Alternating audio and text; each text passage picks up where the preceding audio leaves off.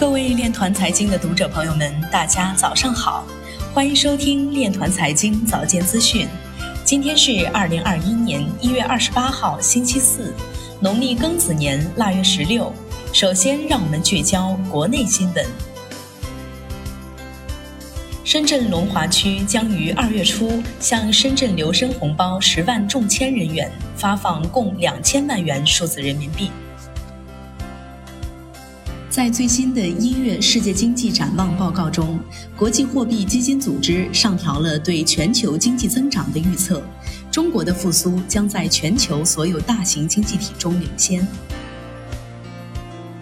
Twitter 将允许研究人员获取公共数据。特斯拉研究伙伴杰夫·达恩表示，将帮助特斯拉降低电池成本，延长使用寿命至数十年。接下来，让我们走进区块链领域。美国癌症协会启动加密货币捐赠基金。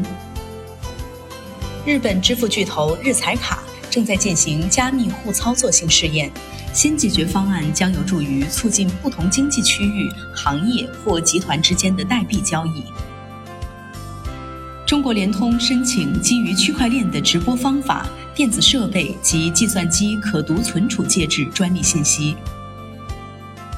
国内首个自主可控区块链软硬件技术体系长安链在京发布。报告显示，机构投资者开始购买以太坊。灰度比特币信托溢价的下跌，或将致使机构投资者停止购买比特币。Ripple Labs 再次被起诉，原告称其违反佛罗里达证券和投资法规。第九城市计算机技术咨询有限公司拟以增发新股的方式购买比特币矿机。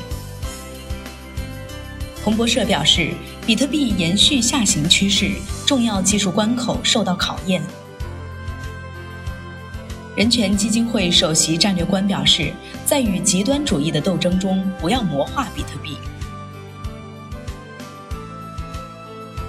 教育部表示，积极探索基于区块链等新技术的智能学习效果记录、转移、交换、认证等有效方式，形成泛在化、智能化学习体系，推进信息技术和智能技术深度融入教学全过程。以上就是今天链团财经早间资讯的全部内容。如果您有更好的建议，请扫描文末二维码与主播分享。感谢您的关注与支持，祝您生活愉快，我们明天再见。